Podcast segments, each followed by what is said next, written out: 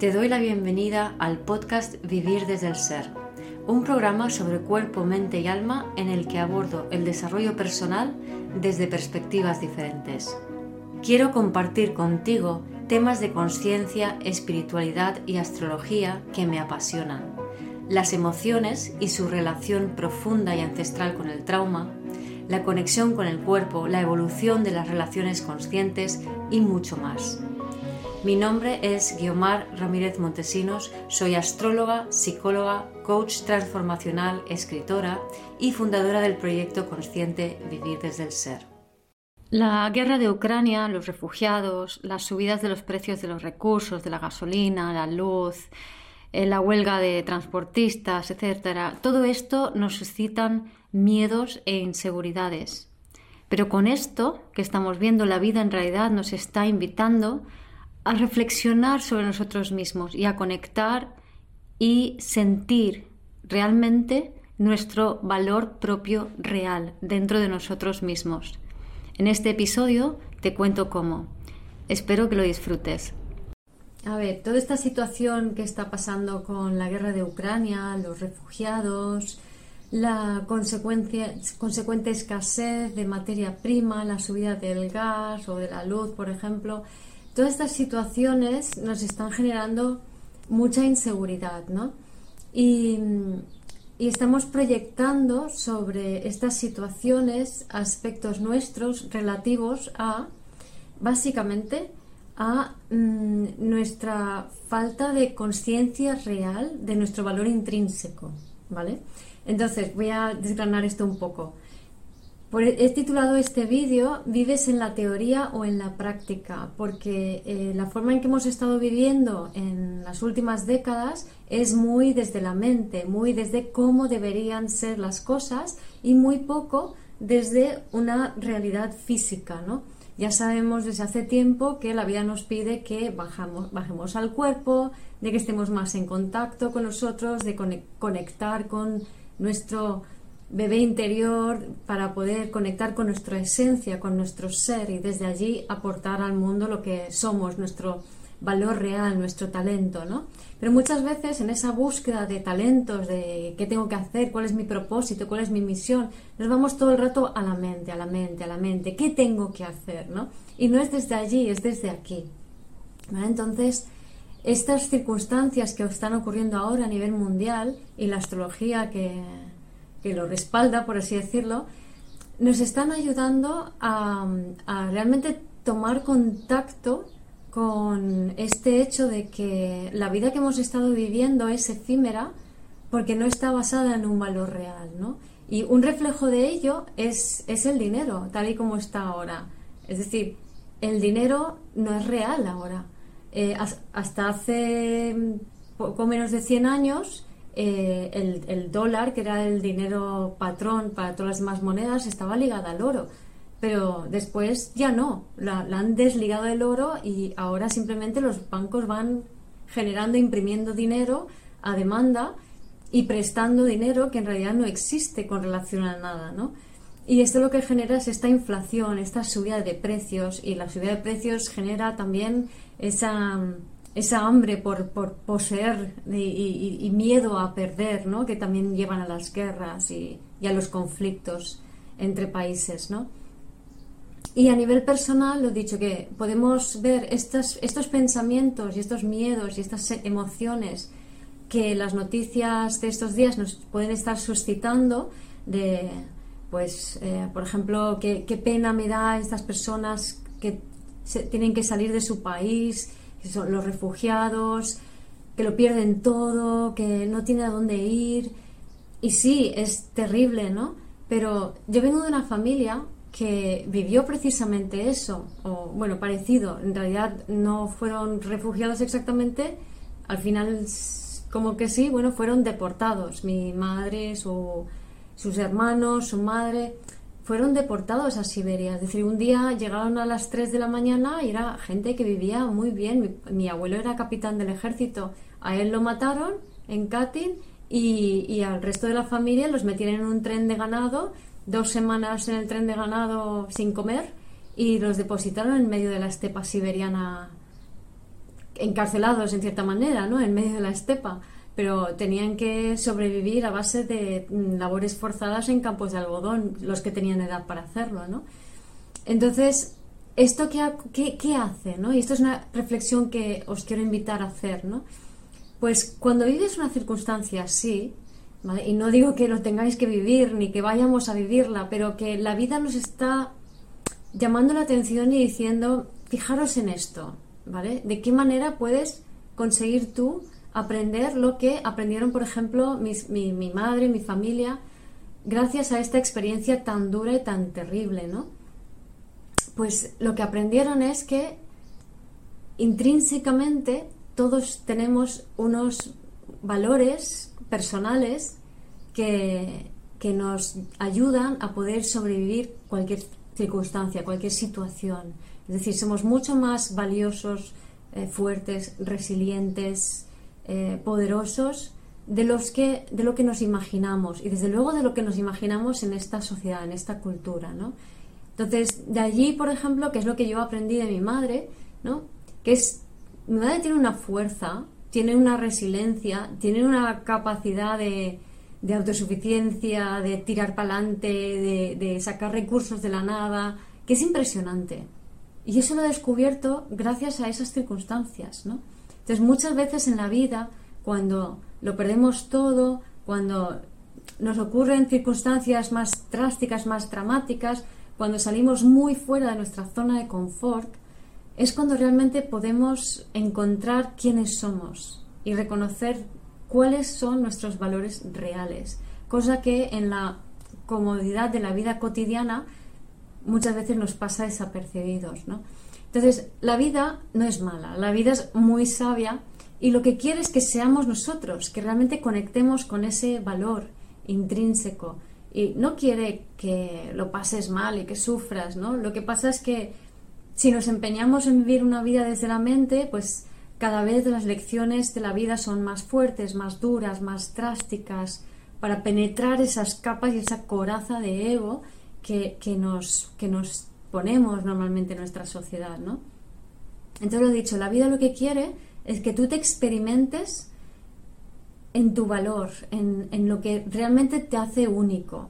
Para eso no necesitamos una guerra, no necesitamos ser refugiados, no necesitamos caer en la pobreza, ¿no? Pero sí que es bueno planteárselo, sí que es bueno mm, vivir alguna experiencia que esté bien fuera de tu zona de confort, ¿no? Que puede ser, por ejemplo, Em, hacer el camino de Santiago, pero nada de ir a, hoteles, sino realmente a pateártelo y a dormir en cualquier sitio. Em, hacer un trekking en la montaña durante varios días, pernoctar en la montaña si no estás acostumbrado a ello, ¿no? Em, no sé, nadar, nadar en el mar. ¿Qué más se puede hacer? Eh, hacer un viaje solo o sola a un sitio donde no conoces el idioma, por ejemplo, ir de mochilero, mm, hacer un, no sé, algo, caminar, se me ocurre caminar como la forma más, porque si tú estás solo con tu mochila caminando durante mucho tiempo y, y sin muchos recursos, pues necesitas sacarte las castañas del fuego, ¿no? O, cogerte una furgoneta y recorrerte media Europa en la furgoneta eh, con lo puesto prácticamente y teniendo que trabajar en, cada sitio. Te coges un año sabático o varios meses sabáticos, ¿no? No sé, son ideas, no hacen falta que sean cosas tan extremas, pero sí que em, realices cosas fuera de tu zona de confort, eh, cosas que creías que eras incapaz de hacerlos. Mm, que te demuestren a ti misma, a ti mismo, todos los recursos que tienes, o por lo menos una parte de los recursos, de los talentos, de las habilidades que sí puedes sacar tú de ti mismo, ¿no? Porque es importante ahora que nos pongamos en, contacto con, esos recursos, ¿no? Nos hagamos conscientes de, de ese valor intrínseco. Y luego también quería mencionar eh, otra cosa que también está muy, nos está despertando estas circunstancias, que es la mentalidad de escasez. Entonces, la mentalidad de escasez no tiene nada que ver con la escasez. La escasez es realmente cuando estás bajo un puente y no tienes nada, pero es que además mm, no tienes recursos personales tampoco para, para tirar para adelante. Y eso se da en muy pocas eh, situaciones y ocasiones. Y sin embargo, hay tantísimas personas con mentalidad de escasez. ¿Qué es la mentalidad de escasez? Pues la mentalidad de escasez es creer que estás en escasez, es no ser consciente de, de quién eres, es es no, no haber tomado contacto, no haber bajado a tu cuerpo y haberte demostrado a ti mismo que eres capaz de hacer cosas, ¿no? Mira, este sería otro ejercicio para ver tu valía, ¿no?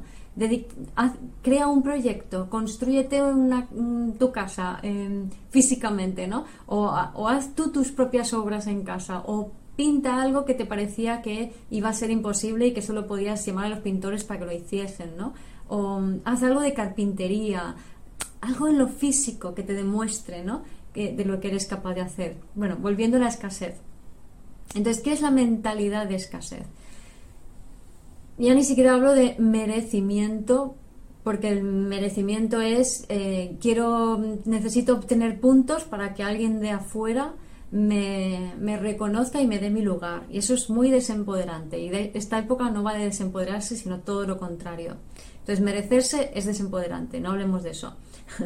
Em, la mentalidad de escasez es, pienso que soy escasa, em, entonces me voy a agobiar y me voy a poner muy mal porque em, de esa manera yo lo que estoy haciendo es interiorizando de es que no lo estoy haciendo bien, es que debería estar haciendo esto, estoy internalizando un crítico interno. Entonces, ¿qué es un crítico interno? Pues a nivel de energético podemos hablar de Capricornio, que es el padre, la estructura.